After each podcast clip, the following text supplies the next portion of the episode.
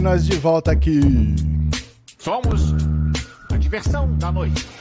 Sábado 9 de setembro de 2023. Vamos para a jornada tripla, a terceira hora de live. Aqui 247 e aqui de novo. Mas tem que trabalhar porque senão a Lei Rouanet não pinga. Eu vivo da mamada da Lei Rouanet. Ó, quem tá aqui pela primeira vez, se inscreve no canal. Quem já é inscrito, não se esqueça do like, manda um super chat, um super sticker e bora conversar. Porque assim, acendeu o botão de desespero no PL. O PL tinha um plano. O PL era um partido médio, médio para grande, tinha 44 deputados, e o Valdemar da Costa Neto viu no Bolsonaro uma chance de crescer. Porque sabia que o segundo turno ia ser entre Lula e Bolsonaro, então com o Bolsonaro no partido, ele poderia eleger muitos deputados. O partido recebe mais dinheiro quanto mais deputado ele elege. Então, se ganhasse ou se não ganhasse, não fazia diferença ganhar a presidência. Ele queria o dinheiro que o deputado traz. Então, ele estava interessado, era no Dudu Bananinha, na Carla Zambelli, no Nicolas Ferreira, nos bolsonaristas para puxar voto. Deu certo. Ele cresceu de 44 para 99. Nunca o PL passou perto de ter essa votação toda. Tá chovendo dinheiro lá para eles. Aí agora para a eleição municipal, eles estavam querendo, tem 300 e poucos prefeitos, eles queriam passar para mil. O Brasil tem 5.500 municípios, eles queriam passar para mil prefeitos. E eles iam usar o Bolsonaro como cabo eleitoral. Bolsonaro já está inelegível. Eles nem acharam ruim, porque é melhor o Bolsonaro inelegível do que o Bolsonaro candidato né? Vai que ele sem mandato resolve querer ser prefeito de algum lugar, deixa ele de cabo eleitoral. Só que aí Bolsonaro pode ser preso, Michele pode ser presa, a família pode ser presa, ninguém sabe mais. Essa delação do Mauro Cid deixou o PL desesperado. A família Bolsonaro já estava desesperada, mas o PL não sabe o que vai acontecer para o ano que vem mais.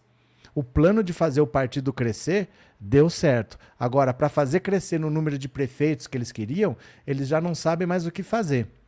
Já tinha pesquisa que mostrava que o Bolsonaro mais afasta eleitor do que atrai. Porque ele atrai os bolsonaristas, mas ele afasta os moderados. Então, o Ricardo Nunes, em São Paulo, por exemplo, está se afastando do Bolsonaro. Em quem o partido está consultando, não estão querendo muita proximidade.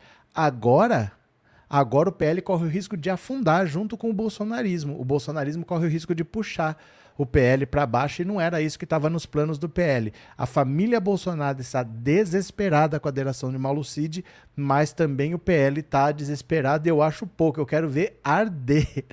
Bora, quem está aqui, mande um super chat, um super sticker, colabore aqui no Pix e vamos ler notícia. Eu vou agradecer ao Geraldo. Obrigado, Geraldo, pelo super sticker.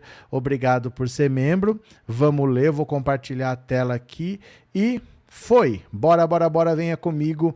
Delação de Mauro Cid provoca pânico no clã Bolsonaro e cúpula do PL teme impacto na eleição de 2024. Mas é óbvio que vai ter impacto na eleição de 2024. Eu não sei como é que eles estão contando com o Bolsonaro ainda para 2024, né? A delação premiada do tenente-coronel Mauro Cid preocupa cada vez mais o ex-presidente Jair Bolsonaro e sua família. Embora o clã Bolsonaro adote o discurso oficial de perseguição política, nos bastidores o clima é de pânico. Um interlocutor do ex-presidente disse à coluna sob reserva que ninguém no PL tem dúvidas de que mais denúncias contundentes vão aparecer e não somente relativa ao escândalo das joias, caso revelado pelo Estadão. O presidente do PL, Valdemar Costa Neto, tem afirmado em público que Bolsonaro está sendo alvo de várias injustiças. Ai, meu Deus, como ele é santo.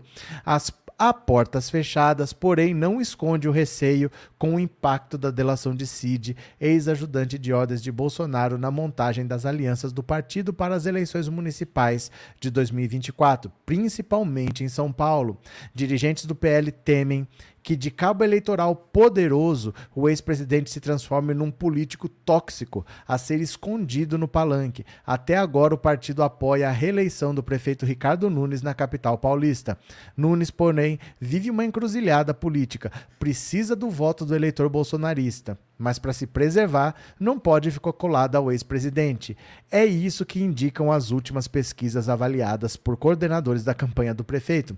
A Polícia Federal está convencida de que Cid também vai apresentar provas sobre o núcleo político que armou tentativa de golpe em 8 de janeiro e que foram os financiadores daquele atentado contra a democracia, além de evidências sobre como funcionava o que as investigações chamam de organização criminosa. Aqui, gente, quem chamou o Bolsonaro para o partido tinha que saber quem estava levando.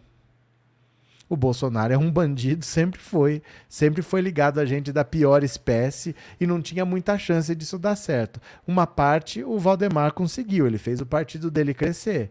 Agora é ingenuidade achar que o Bolsonaro vai ser um grande cabo eleitoral, vai eleger muitos prefeitos. O Bolsonaro não conseguiu eleger nem ele mesmo.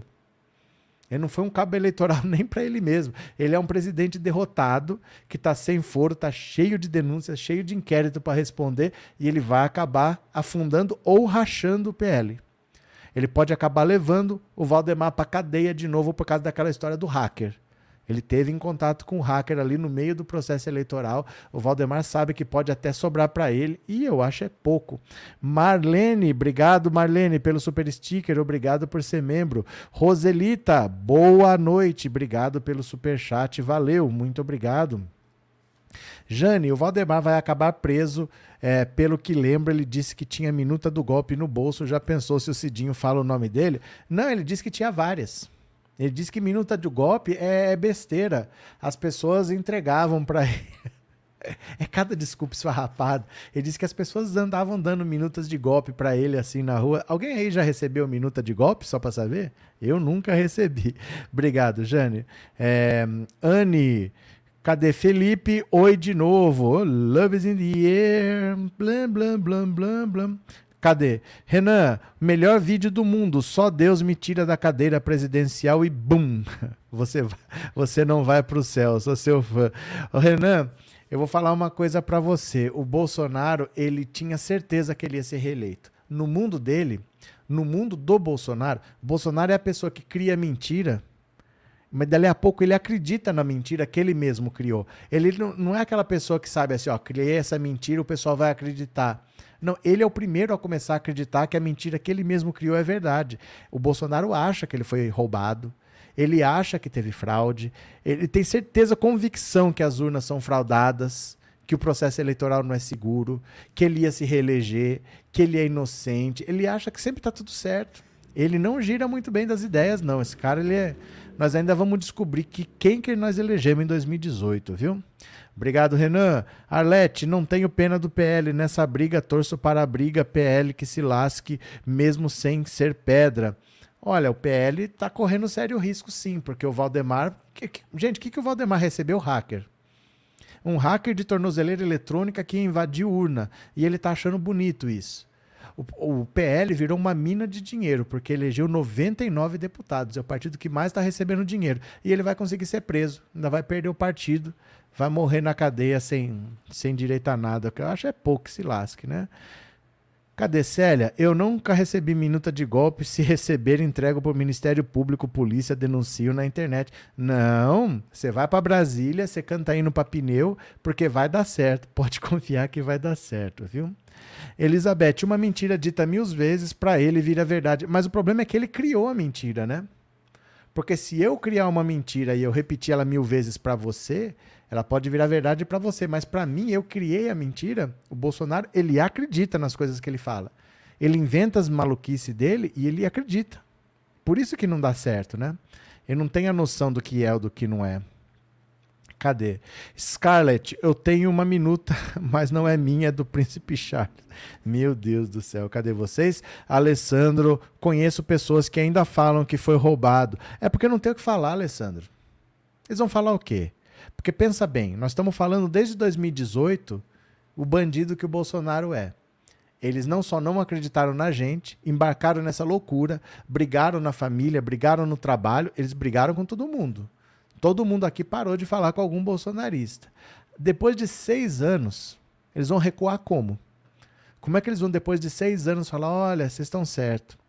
Vocês sempre tiveram certo. Esse tempo todo eu estou errado. Não dá mais.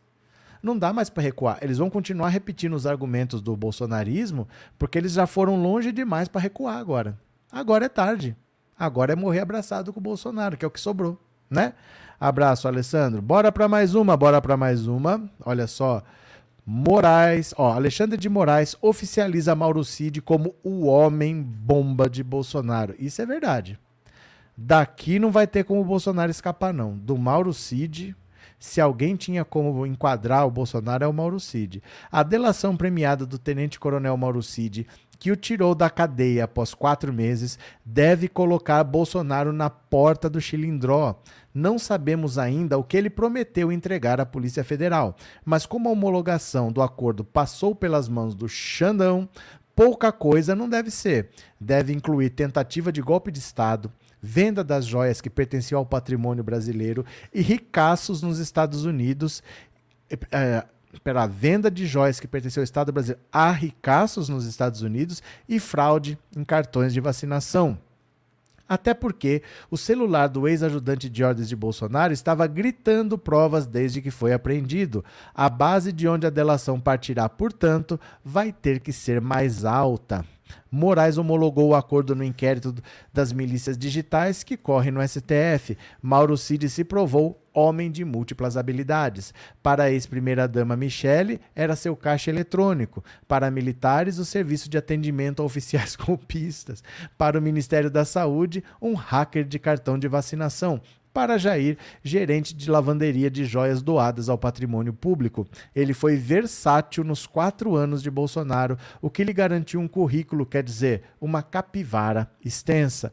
Todo aliado próximo a Bolsonaro sonha com a possibilidade de nunca ser abandonado pelo mito quando a sua capivara começar a morder apesar do que aconteceu com tantos outros. De Gustavo Bebiano, que o céu o tenha, a Daniel Silveira, que Bangu o guarde. Com Cid não deve ter sido diferente, mas em algum momento a reflexão leva à percepção de que a regra de ouro de Jair é o cada um por si e Deus acima de todos. Como está preso desde o dia 3 de maio, o tenente-coronel deve ter se amargurado não apenas com o sentimento de abandono por parte do ex-patrão, como também com o envolvimento do seu pai, o general Mauro Lorena Cid, apontado como muambeiro de ouro para Jair em Miami, o que fará com que um sobrenome de prestígio no Exército seja jogado em definitivo na lama. Se a delação for além do que a PF já sabia, a investigação receberá subsídios para reforçar que Bolsonaro era o chefe de uma quadrilha de militares que contrabandearam, desviaram e venderam joias doadas ao Brasil por governos árabes. Mas não só que ele foi mentor intelectual. SIC, mentor intelectual. Ele colocou esse SIC. Vocês entenderam a ironia? O SIC é quando tem um erro. Quando você tem alguma coisa errada, você mantém o erro e você coloca o SIC para você falar: eu sei que está errado, mas foi dito assim, então eu não alterei. Aí ele falou o Bolsonaro foi mentor intelectual, quer dizer, intelecto para o Bolsonaro, ele botou SIC. Dos ataques ao sistema eletrônico de votação e dos atos golpistas. Sem contar que pode aparecer como alguém que pediu para Cidinho mexer nos seus registros de vacinação a fim de não ter problemas ao permanecer nos Estados Unidos, uma vez que em tese não se vacinou contra a Covid. Caso ele queira ir além, tem espaço também para contar como o ex-presidente empurrou a população para se contaminar com o coronavírus, o que contribuiu para a montanha de mais de 700 mil mortes pela Covid. Com a delação de Cid, torna-se necessário garantir que Bolsonaro não possa fugir do país, como já disse aqui. É compreensível que a PF não queira uma prisão cautelar neste momento da investigação, preferindo reunir ainda mais provas, mas é fundamental confiscar o passaporte dele e de sua esposa, além de solicitar medidas para proibir que ele saia do país através de aeroportos e postos de fronteira.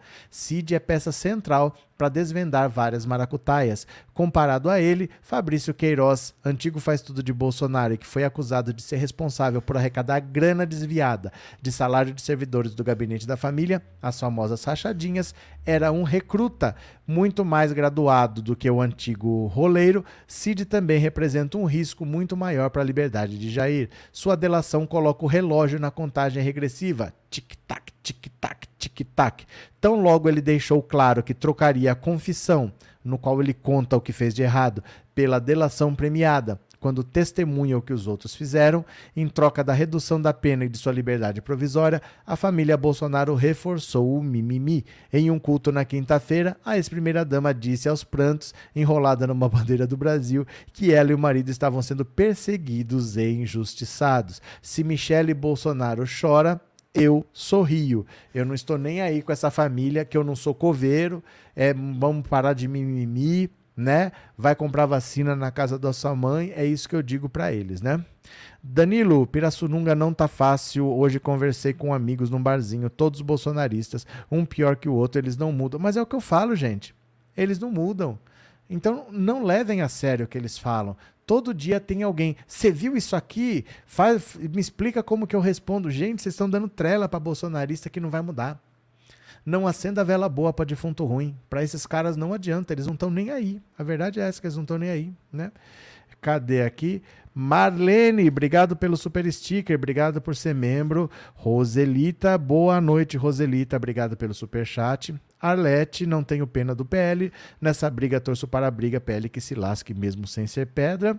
Branco, Branco Góes, o Bolsonaro vive no mundo de Alice. É Dodói ele. Então, já amanhã, amanhã não, segunda-feira, ele já está internadinho de novo. É só ter um problema grave que ele vai lá e se interna e tira foto deitado, todo assim. Eu nunca vi um covarde tão ridículo que nem você. Ele é muito covarde, né? Obrigado, Branco. E um baiano na Paraíba. Obrigado pelo super chat, obrigado por ser membro, viu? Obrigado de coração, obrigado pelo apoio. Cadê? É, família Souza, chegou a hora de Bolsonaro e Michele. Chegou. Chegou a hora do Malafaia. Malafaia, né? Tá chegando a hora da galera. Wellington, Wallace tentou melar a delação. Rui Costa e Wagner querem esse traidor infiltrado no governo. Acho que o Lula não vai deixar essa tragédia acontecer. Não, Wellington, não. O Lula já falou muito claramente que ele não vai reconduzir o Augusto Aras. Não existe essa possibilidade. O Lula não sabe quem ele vai indicar. Tá difícil escolher, porque ele tem que escolher entre os procuradores e ele só acha procurador lavajatista, ele não sabe o que ele faz, mas ele já decidiu que o Aras não fica há muito tempo. O Augusto Aras não fica, não, e ele só não sabe quem ele põe. Mas com certeza o Aras não fica, viu? Quanto a isso, você pode ficar tranquilo. Cadê que mais? Adão, boa noite. Se tiver justiça para o Bolsonaro, ele não vai escapar. Você é amigo da Nani Venâncio? Não, por quê? Aquela Nani Venâncio, que era atriz? Não. Por quê? Porque eu sou amigo da Nani Venâncio. Onde você viu alguma coisa? Não, quem é? Por que, Adão? Conta pra mim. O que, que você viu alguma coisa por aí? Não. Não. Só conheço da televisão de antigamente. Não sei o que aconteceu. Cadê? Sandra, o Rolex do Bolsonaro tá, quebra... tá quebrando agulha. Olha, gente, eu vou falar uma coisa para vocês. Eu estou esperando o FBI dizer o que, que achou nos Estados Unidos. Eu acho que o mais grave vem de lá. Isso vai ser fichinha, eu acho, quando vier o que tem lá, porque tem patrimônio oculto de imóveis lá. Bolso... Ó, faz uma conta aqui comigo. Faz uma conta aqui comigo. Imagina assim: você pegava, vamos dizer que no seu gabinete tenha 20 assessores. Esses 20 assessores vão por um salário razoável, não muito alto nem muito baixo, de 10 mil reais. Aí você dava mil reais para o cara que ganhava sem trabalhar e ficava com 9 mil. Então, se tem 20 assessores, você pegava. É, vamos, vamos dizer que ninguém trabalha, só para facilitar a conta. São 20 assessores. Você vai pegar 9 mil de cada um. São 180 mil por mês. Não é isso? É, são 20 assessores. Na, sendo 20 é isso, 180 mil por mês. E em um ano você tem praticamente 2 milhões. Não dá para o Bolsonaro ficar 30 anos na vida pública e ele ter 2 milhões de patrimônio, porque ele declarou para a eleição. Ele declarou para o TSE o patrimônio dele de 2,2 milhões. Esse negócio da rachadinha movimentava muito dinheiro. E é dinheiro do Jair, do Carluxo, do Flávio, do Eduardo. É muito dinheiro. Esse povo deve ter imóvel em outro país. Vários. Vários. A suspeita é que sejam mais de 30 e que está em nome de laranja. Uma das laranjas seria filha do Wassef. Deixa eu pegar aquele vídeo que eu mostrei aqui, que está no Instagram. Deixa eu pegar aqui que tenho que descer um pouquinho, porque já tem uns 15 dias que eu pus, mas dá para achar. Pera lá. É bom que vocês ouçam aqui, ó. Foi uma investigação que já teve no tempo da Lava Jato, lá para 2015 e 2016, e que acabou no Brasil não andou, mas ela andou nos Estados Unidos. Deixa eu procurar o vídeo aqui, eu já vou mostrar para vocês. É bom que vocês ouçam, porque a suspeita é de mais de 30 imóveis em nome de laranjas. Uma das laranjas seria a filha do Wassef. Quer ver? Espera aí que eu vou achar aqui. Vou achar aqui rapidinho. Quer ver? Segura as pontas aí. Achei. Pronto. Tá no Pensando Auto Insta. Você me segue no Instagram? Se não me segue, siga-me. Se não me segue, siga-me. Veja esse vídeo aqui, ó. Vou compartilhar. Ó, vem pra cá. Esse vídeo aqui, ó. Presta atenção. Investigação também, mas essa não tem o Valdemar, tem os Bolsonaros, sobre imóveis aqui em Miami sonegados, que não foram declarados na justiça.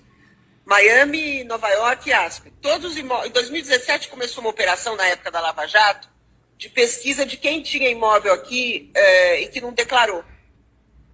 E essa pesquisa no Brasil foi enterrada e aqui seguiu. É, imóveis que, de brasileiros não declarados. E, e, essa investigação foi enterrada. Então eram 2 mil, são 3.290 em Miami, na Flórida, 1.270 em Nova York e 300 e poucos em Aspen. São imóveis de um monte de gente que não declara no Brasil o imóvel, ou seja, é sonegado, entendeu? É, e essa operação, é, ela não andou no Brasil, foi enterrada, mas aqui ela andou. É isso. Dentro dessa operação, estão 30 e poucos imóveis que a família Bolsonaro via dois laranjas. Os laranjas são a família do ASEF, que é a Cristina Bonner e as filhas, e um corretor de imóveis que tem aqui em Miami, que opera para o Bolsonaro prédio aqui. E, e, vocês conseguiram comprovação da, da existência e, da, e, do regime de propriedade, ou enfim, do, do usufruto desses imóveis? Sim, na realidade, em geral, alguns deles entram em tipo. Você sabe o que? É? Existe uma investigação também, mas é. Certo? Então é um papo mais longo e assim, a suspeita está sendo investigado lá pelo FBI é que a família Bolsonaro pode ter pelo menos 30 imóveis nos Estados Unidos em nome de laranja. Então, isso daí que vai pegar.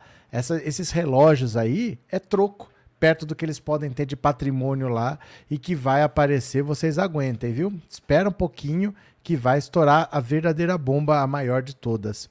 Felipe, no caso, se ele aprontou lá nos Estados Unidos, então eles iriam abduzir o Bolsonaro daqui do Brasil e levar ele para ser julgado lá, e aí sim o Brasil irá ver como se condena e pune um ex-presidente. Não é possível, Felipe, porque o Brasil não extradita o Brasil não extradita seus cidadãos para outro país. Teria que eles invadirem aqui e roubar o Bolsonaro. Eles fazem isso dependendo do país. Né? Às vezes, para matar um líder iraquiano, eles explodem um aeroporto, como eles já fizeram, para matar um cara lá. Às vezes eles fazem, mas é difícil fazer isso com um país importante, que, que alguém que já foi presidente. É difícil fazer isso. Isso é motivo até para você declarar guerra, né? Você invadir um país, pegar um ex-presidente e levar não é uma coisa que se faria assim. Ele vai ter que ser julgado aqui e ele pode ser condenado lá. Mas aí ele só seria, só cumpriria alguma coisa lá se ele fosse para lá. E aí ele não iria, né? Ficaria para o Brasil aplicar a pena aqui. Gabi, perdão. O Brasil é grande demais economicamente para os Estados Unidos fazer isso aqui. Não, e não tem porquê. E não tem porquê você arrumar uma briga por causa de um Bolsonaro. Tem coisas sérias nos Estados Unidos, como esse pessoal que gostaria de explodir bomba lá, fazer coisas sérias. Um cara que tem imóveis ali, dá para você arrumar punições administrativas. Eu acho que é mais legal para eles confiscar os imóveis para os Estados Unidos do que arrumar uma guerra com o Brasil por causa de Bolsonaro, né? Será que vale a pena? Bolsonaro vale uma guerra? Pensa bem, né? É, Guilherme, além dos Estados Unidos, também teremos podres sobre os poços de petróleo dos árabes. Gente, é assim: nós não sabemos o que está na delação, nós vamos ter que esperar para ver. Pode ter qualquer coisa lá, então nós vamos ter que esperar para ver. O que a gente pode dizer é o seguinte: ó, muitas das vezes não é porque as coisas são irregulares que elas são crimes. Porque se você assina os papéis todos lá, não tem muito o que fazer às vezes. Então, muitas das coisas que a gente sabe que é errado, Não é crime. Por exemplo, vamos dizer que eu tenho um, uma casa aí que vale a 100 mil reais. É certo eu vender por 10 mil reais? Não é. Mas e se eu vender? É crime? Também não é. Então, de repente, ele vendeu a refinaria pela metade do preço. Será que a gente consegue configurar isso como crime? Ou é só um mau negociador? Então, eu não sei se é tão simples assim configurar como crime, entendeu? É possível, dependendo de como foi, mas para isso passar e não ter mais o que fazer, é bem provável, viu? Às vezes é bem provável que não tenha mais o que fazer, que vendeu, está vendido. O negócio, sabe o que, que é? É que quando você elege um Bolsonaro, não tem como não ter prejuízo. Que o Brasil vai perder, vai. Você entende? Você coloca um cara desse, bandido, com a cabeça fraca, para comandar um país desse tamanho, a gente vai tomar prejuízo mesmo. Não sei se é recuperável. Não sei de verdade. Será que isso é recuperável? Não sei. É, Geraldo, se condenado nos Estados Unidos, ele pode ser condenado a cumprir a pena aqui, desde que a conduta seja considerada crime aqui também, vi de caso Robinho, não. Gente, não saiam comparando essas coisas, não. Porque o Brasil tem um acordo com a Itália. Não é com qualquer país. O Brasil tem um, um acordo já. Então, se acontecer entre Brasil e Itália, eles já têm um acordo de cooperação internacional para você executar a pena lá no outro país. Então, a Itália só manda o processo para cá o Brasil analisa não se ele é culpado ou inocente, só vê, tá tudo aqui, ele vai cumprir a pena aqui. Mas isso é um acordo assinado entre Brasil e Itália, não é qualquer país que é assim. Essas coisas são muito complicadas porque depende de legislação específica, outras coisas dependem de convenções internacionais. Nunca dá pra gente simplesmente pegar um caso e achar que vale para todos, viu? Bora para mais uma, bora para mais uma. Opa, deixa eu compartilhar a tela de novo. Pronto, pronto. Janja rebate críticas por falta de empatia com ciclone no Rio Grande do Sul. Olha só, eu não entendi qual é o escândalo. Todo caso, a primeira-dama Janja rebateu críticas recebidas após postar um vídeo aterrizando na Índia em meio a um ciclone que deixou mais de 40 vítimas fatais nos Estados Unidos. Vítima fatal não existe, né? O que é fatal é o acidente. Fatal é quem mata, não existe vítima fatal. Após as críticas, ela deletou o vídeo. Meu sorriso e minha alegria nunca significarão falta de empatia e solidariedade pelo próximo, escreveu o Janja na X, antiga Twitter após a polêmica. No vídeo de sexta-feira, Janja aparece sorrindo e comemorando a chegada no país para a cúpula do G30. Namastê, olá Índia, boa noite, me segura que eu já vou sair dançando, diz Janja no vídeo logo após descer do avião presidencial. Entre as críticas, deputados da oposição aproveitaram para atacar o governo. O deputado estadual gaúcho, professor Cláudio Branchieri, do Podemos, afirmou que Janja está sambando na cara do brasileiro e classificou a atitude da primeira-dama como demonstração de deslumbramento juvenil e inconsequente. Olha quem falando de deslumbramento juvenil. Eles têm aquele carecão lá, o, o Brunini, como é que chama? A, a Billy Brunini, que é cara mais infantil que aquele lá. Né? O ex-secretário de Cultura de Bolsonaro e atual deputado Mário Frias também condenou. Mário Frias, Mário Frias. No Rio Grande do Sul, há 41 mortos, 85 cidades afetadas, 3 mil desabrigados e quase 8 mil desalojados. Enquanto isso, a Janja continua fazendo o que faz de melhor, ostentando viagem. Gente, não tem nada a ver uma coisa com a outra, porque o presidente em exercício do Brasil chama-se Geraldo Alckmin. Não importa onde o Lula está, ele transferiu a presidência da República para Geraldo Alckmin, o presidente em exercício está no Brasil. O que está acontecendo que as pessoas agora gostam tanto do Lula assim? Pessoas que sempre atacaram o Lula gostam tanto do Lula, por quê exatamente? Porque o Brasil tem um presidente da República no país. Chama-se Geraldo Alckmin. Ele está organizando tudo que vai ser feito no Rio Grande do Sul. Ele está indo no Rio Grande do Sul, provavelmente está voando agora de noite. Chega lá de manhã e vai trabalhar. Não precisa o Lula aí se o Lula tem um vice que é para isso. O Lula hoje passou o cargo para o Alckmin, o Alckmin é o presidente em exercício. Eu não entendo realmente de onde saem essas polêmicas, mas. Neuza, esse deputado reclamou quando Jair Bolsonaro estava na praia e a Bahia estava debaixo d'água. Aquilo foi pior porque o Bolsonaro estava de férias passeando em Santa Catarina. Ele estava no Brasil e não quis ir lá para ver. Agora o presidente da República está vendo isso, porque o presidente da República é Geraldo Alckmin. Ele é o presidente em exercício, não é? O presidente da República está vendo isso daí. Cadê que mais? Rie. Andressa, esse gado nem sabe escrever. Arruma teu nome, é Superman. O que, que aconteceu? Cadê vocês aqui? Nhão. Ah, achei. Superman. Ai, meu Deus, não sabe escrever mesmo. Fora Lula, fora PT, fora. Cara, você tá no mínimo atrasado, porque agora que nós vencemos, você só pode voltar a querer falar isso de novo em 2026, mas você sabe, né? Que a tendência no Brasil é todo presidente se reeleger ou fazer o sucessor. Só o idiota do Bolsonaro que não conseguiu. Então você tá meio atrasado para falar fora Lula, fora PT. Cadê? Andressa, o Sul queria tanto se separar que o Ciclone quase fez isso. Cuidado com o que você fala. Não, e a sorte é que assim, se é o Bolsonaro, ele estava se vingando.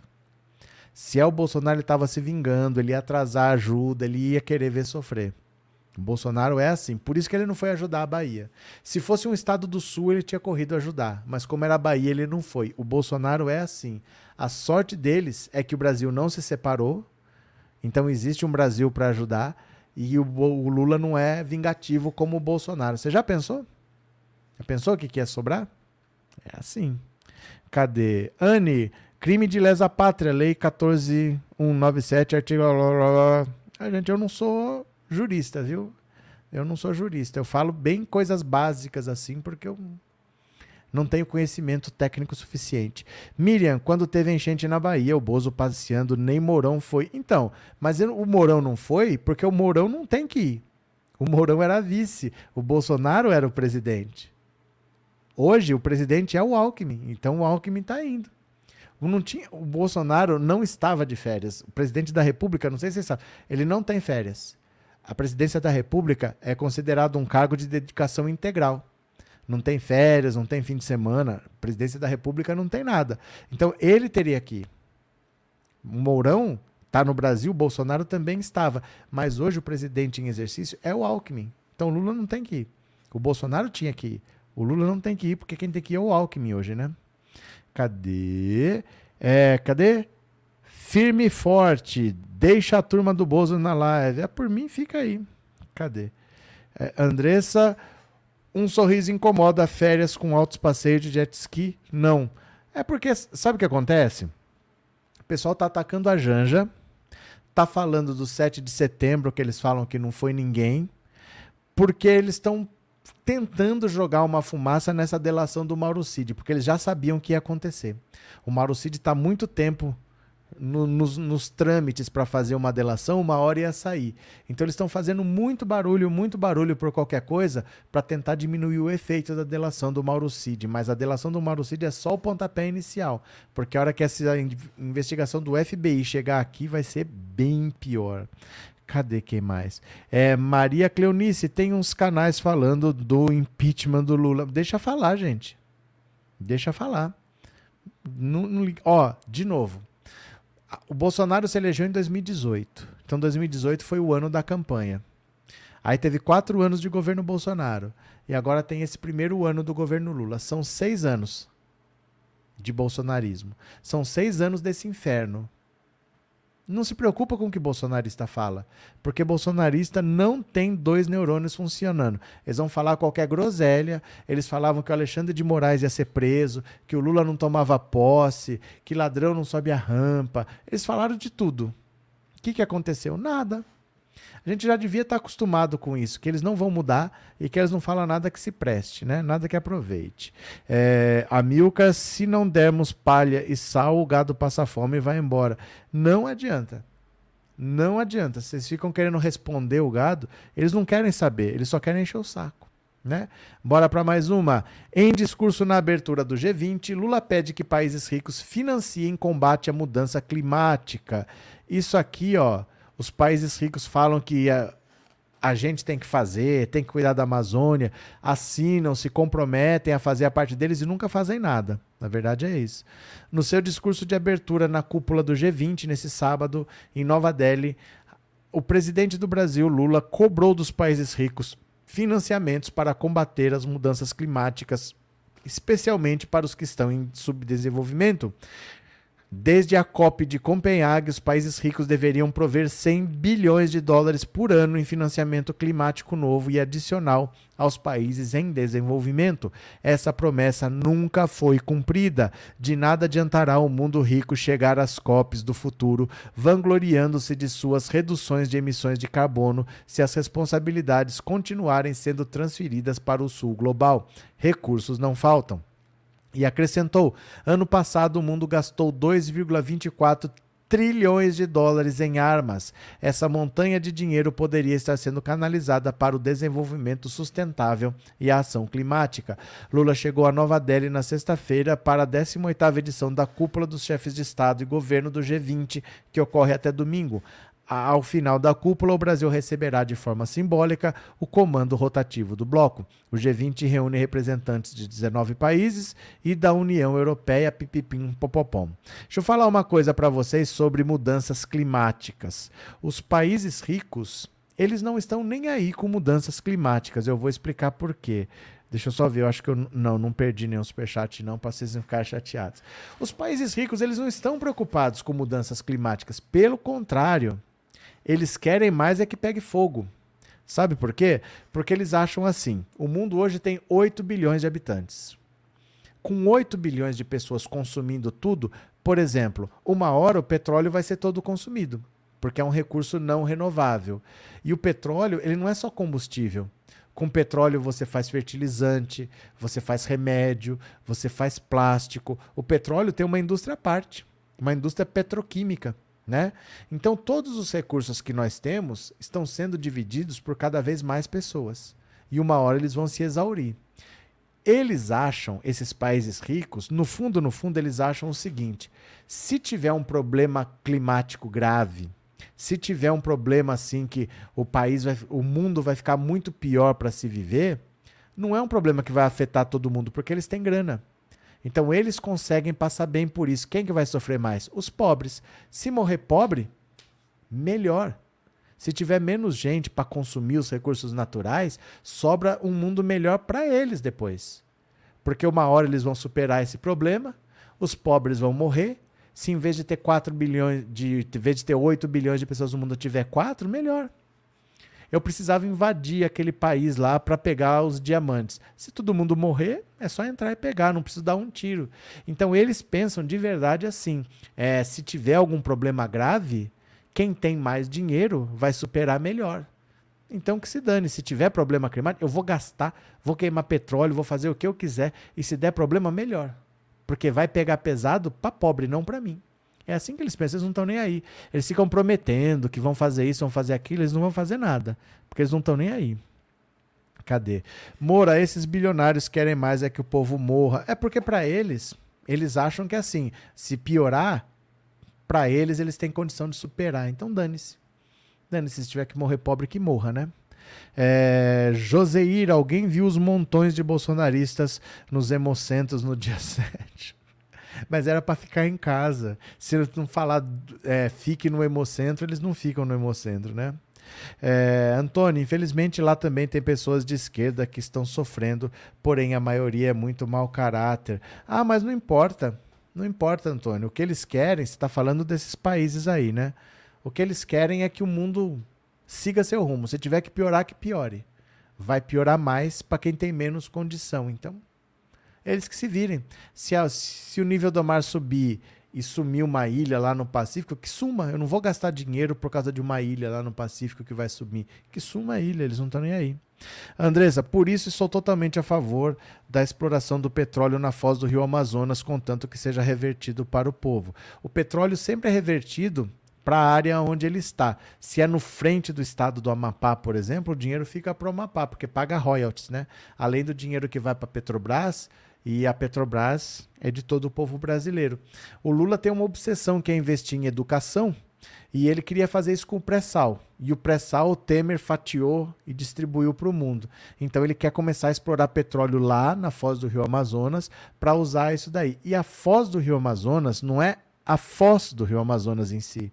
É um campo de petróleo que tem o nome de Foz do Amazonas. Mas fica a 500 quilômetros da, da foz do Amazonas, entendeu? É como Rio São Paulo, é muito longe. Então esse campo de petróleo que chama Foz do Amazonas não é na foz do Rio Amazonas, é em alto mar. É que o nome do campo é Foz do Amazonas. Então a extração de petróleo na Foz do Amazonas é no Foz do Amazonas, é no campo de petróleo que tem o nome de Foz do Amazonas. Beleza? Bora para mais uma.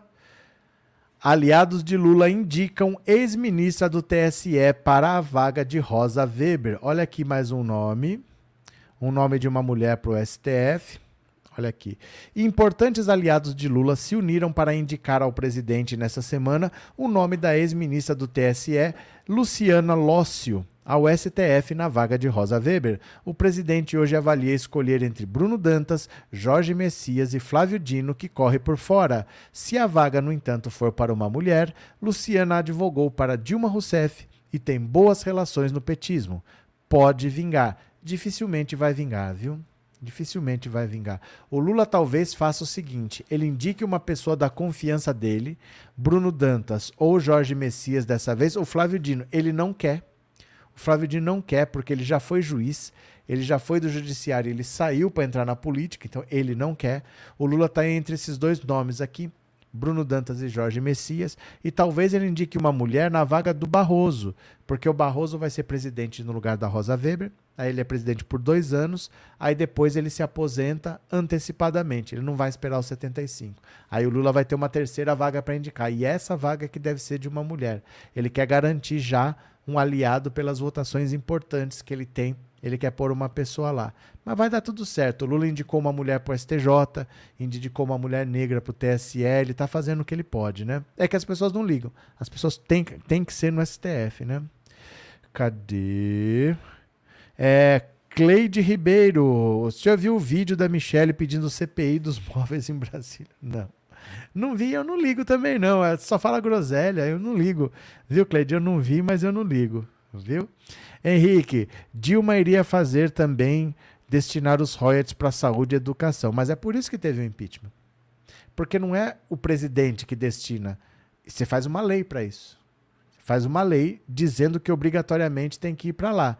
O Temer, a primeira coisa que ele fez foi acabar com isso daí, com essa vinculação. Né? Então, perdemos essa oportunidade. Aí ele quer pegar esse novo. Tem outra também, viu? Todo campo de petróleo ele funciona assim. Vamos ver se eu dou um exemplo para você entender. Imagina aqui, ó, abri um buraco no chão, um metro. Tem um metro esse buraco. E no fundo apareceu água. Aí eu desço um balde por uma corda e tiro água. Um metro de profundidade. Aí seca. Eu desço lá, cavo mais um metro. Agora o buraco tem dois metros e tem água lá no fundo. Eu desço com balde e sobe. Desce uma corda o balde e vou tirando água. Aí seca. Eu cavo 3 metros. Aí puxo até acabar. 5 metros, 10 metros. Você percebe que quanto mais fundo vai ficando mais difícil de trazer? O que acontece com o petróleo é isso. O petróleo brasileiro está muito fundo. O petróleo do pré-sal está a 7 mil metros de profundidade. Então chega uma hora que tem petróleo lá mas não vale nem a pena tirar, porque dá tanto trabalho e fica tão caro que é melhor você ir tirar de outro lugar. A partir de 2026, essa produção do pré-sal, ela já começa a virar, já começa a ser uma produção que começa a já não valer a pena. Então é por isso que você precisa começar a extrair lá na Foz do Amazonas. Não vai acabar o pré-sal. O pré-sal vai produzir por muito tempo ainda, mas tem uma fase onde você extrai muito, e é mais barato, depois já começa a dar mais trabalho, vai ficando mais caro, vai ficando menos competitivo. Não acaba não, mas fica menos competitivo. Então o Lula quer extrair lá porque o lucro precisa ser usado para a educação.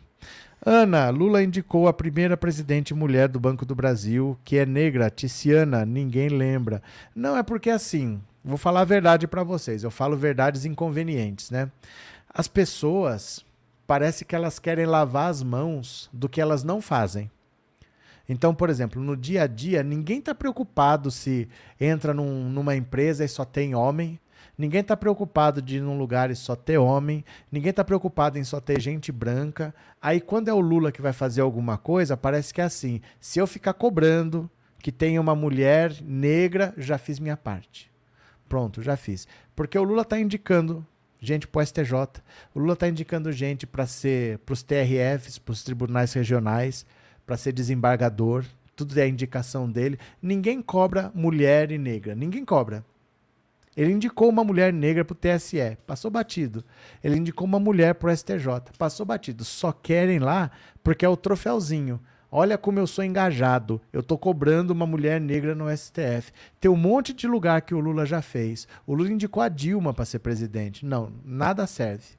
O Lula indicou o Joaquim Barbosa. Nada serve. Ele é o fetiche. As pessoas escolhem uma coisa para ser símbolo. Nossa, como eu sou antirracista, como eu sou feminista, antimachista, eu estou exigindo. Se tivesse preocupação, estava exigindo em todos os lugares, né? Mas é para lavar as mãos. Pronto, já fiz a minha parte, né?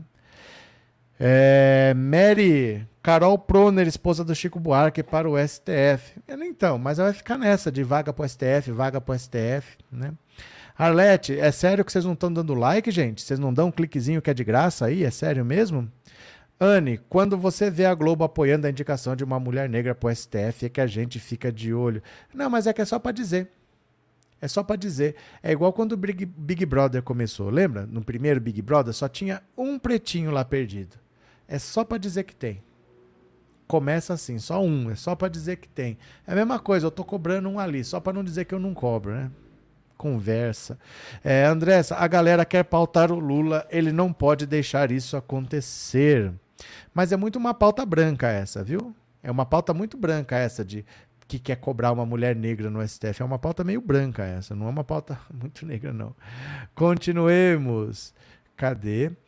Presidente do Ibama diz que licença na Foz do Amazonas não é prioridade. Gente, é no Foz do Amazonas, é no campo que se chama Foz do Amazonas. Ó. Em maio, o Ibama negou a licença para a Petrobras perfurar poços de petróleo na Foz do Amazonas é, é no campo de petróleo chamado Foz do Amazonas. O pedido foi indeferido em função das inconsistências técnicas. No mesmo mês, a Petrobras protocolou um pedido de reanálise da licença ambiental que se arrasta até hoje. Em entrevista à Veja, o presidente do Ibama, Rodrigo Agostinho, daqui de Bauru, viu, diz que sua equipe é pequena e que, tem, e que a prioridade do Instituto hoje não é finalizar os estudos na Foz do Amazonas, mas a avaliação da concessão de licenças do pré-sal. Quando o IBAMA deve anunciar a decisão do pedido da Petrobras para explorar a foz do Amazonas?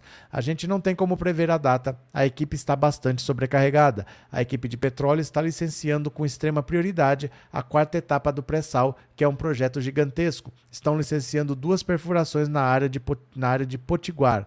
Não temos como dizer se vai demorar mais 15 dias, um mês, enfim, não temos como prever uma data. Há algum interesse em retardar essa decisão? Não. O IBAMA tem uma equipe técnica especializada que trabalha só com óleo e gás. O IBAMA tem hoje 3.400 processos de licenciamento. A gente não tem só esse assunto. São 200 servidores que cuidam de 3.400 processos de rodovia, ferrovia, porto, aeroporto, hidrelétrica, termoelétrica, linha de transmissão, mineração, a equipe está bastante sobrecarregada. Alguma possibilidade de a licença sair nesse ano? Não tenho como dizer porque não está sob a minha responsabilidade. A equipe está trabalhando nisso. Existe uma questão muito prioritária na área de petróleo agora, que é a quarta etapa do pré-sal. A equipe está trabalhando nisso e no licenciamento de duas perfurações na bacia Potiguar. Houve pressão sobre o Ibama para aparecer da GU em favor da exploração? Não, não. A Petrobras pediu uma reconsideração. A equipe dizia da necessidade de mais estudos. É uma região muito pouco conhecida do ponto de vista de modelagem e com as mudanças climáticas, as tempestades nessa região tendem a ficar mais quentes. Nós já tivemos um caso de acidentes na região. A Petrobras perdeu a sonda, a corrente marinha empurrou a sonda, houve desalinhamento, houve a quebra do, do equipamento de perfuração. Então o IBAMA está apenas trabalhando na lógica da precaução. Qual seria o impacto de um acidente? A Petrobras tem sistemas muito modernos de prevenção de acidentes, mas obviamente aquela região é bastante sensível. As modelagens que a Petrobras apresentou indicam que um eventual acidente levaria o petróleo para a região do Mar do Caribe, iria para mar aberto. Exatamente, ó. A Petrobras já simulou a Petrobras já fez no computador a simulação. Se tiver um acidente, vai para mar aberto. não vem para o litoral brasileiro.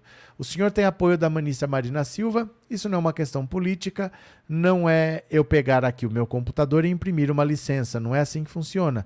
Existe todo um processo, é uma análise ambiental, uma equipe multidisciplinar de analistas ambientais que avaliam os riscos possíveis e fixa as condições. Deixa eu mostrar aqui no mapa para vocês. Deixa eu pegar aqui, ó. América do Sul. Deixa eu pegar um mapa aqui. Deixa eu ampliar um pouquinho para vocês verem aqui, ó.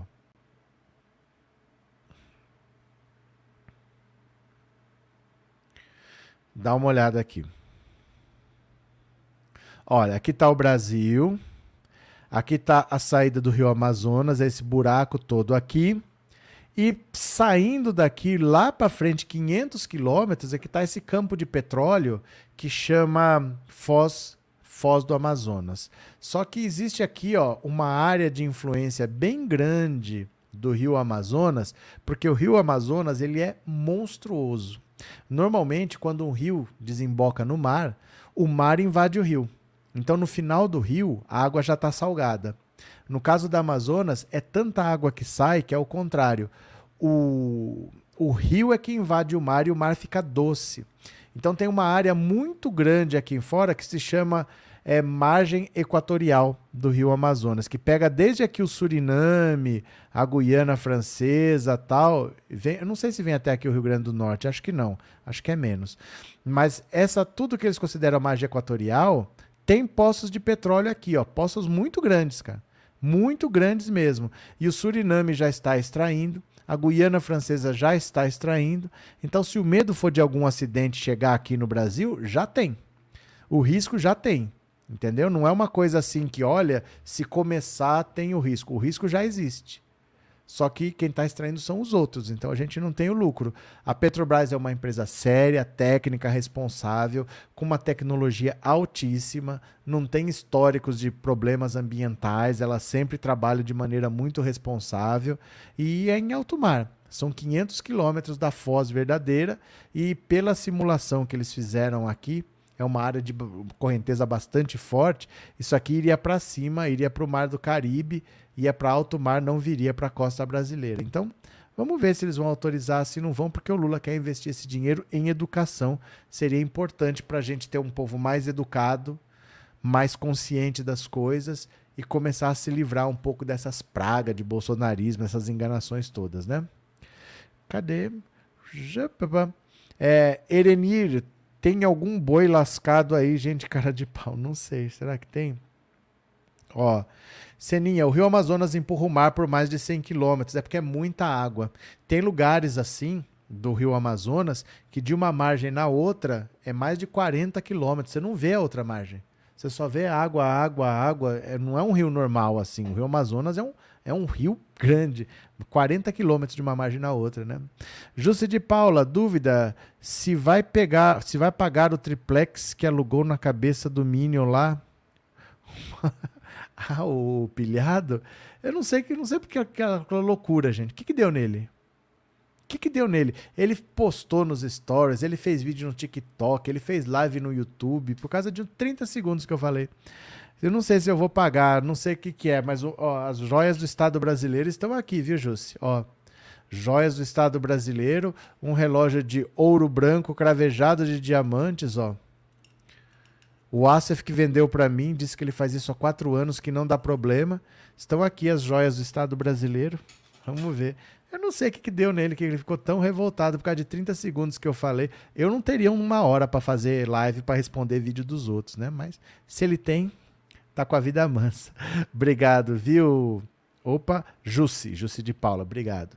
Gabi é o segundo maior rio do mundo e não é muito menor do que o primeiro, não. Ah, mas em volume de água?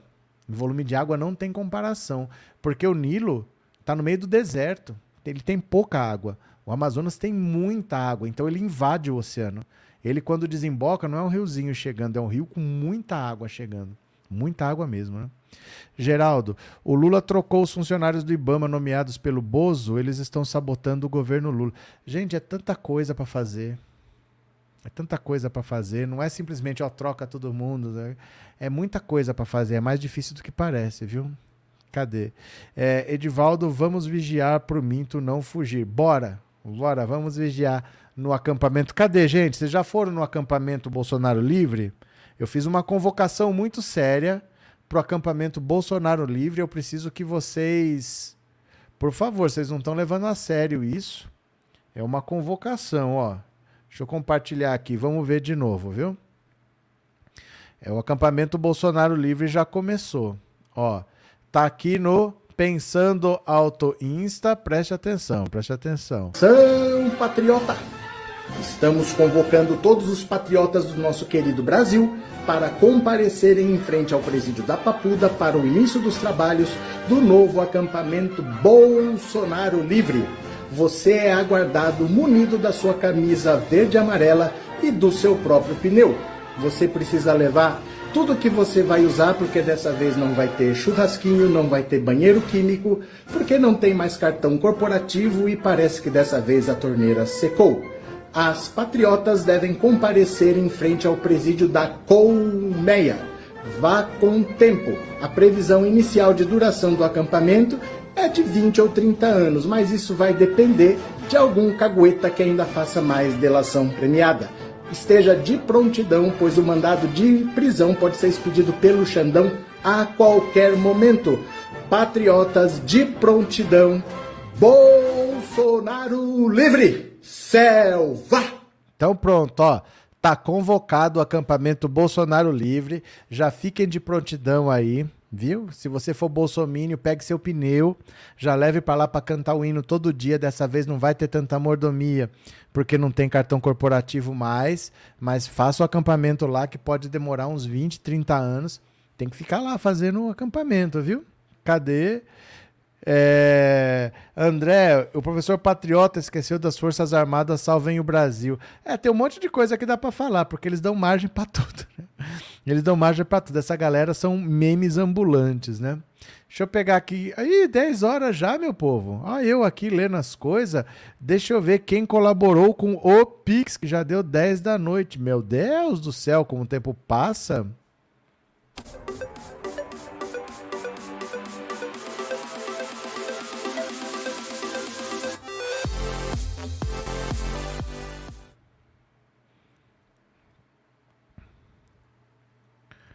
Vocês já deram like? Vocês já deram like? Que tem gente que não dá like aqui. Vocês são. Vocês regulam até like. Dá um likezinho aí, meu povo. Já se inscreveu no canal? Deixa eu agradecer aqui, ó. Eu vou agradecer ao Rodrigo Pereira, muito obrigado. José Wellington, Marli Duarte, obrigado. Marcílio José, Gracilene, Elias Souza, Eleusa Barbosa, Aldiro Peixoto, Liliane Abrantes, Antônio Araújo, Silvan Carlos, Carlos Luiz, César Luiz, perdão, José Almeida, Silvânio Lúcio, Marivaldo de Oliveira, Renan D'Alonso. Muito obrigado a todo mundo que colaborou. Amanhã vai ter mais. Vocês vão estar aqui. Você que está aqui pela primeira vez, você já se inscreveu no canal? Se você não se inscreveu, você se inscreva, não saia daqui sem dar o seu like. Obrigado por ter acompanhado, viu, meu povo? Obrigado por ter ido pro 247. Foram três horas puxadas, mas estamos aí. Vou jantar agora. Beijo, beijo, beijo. Até amanhã. Obrigado, obrigado, obrigado. Já fui!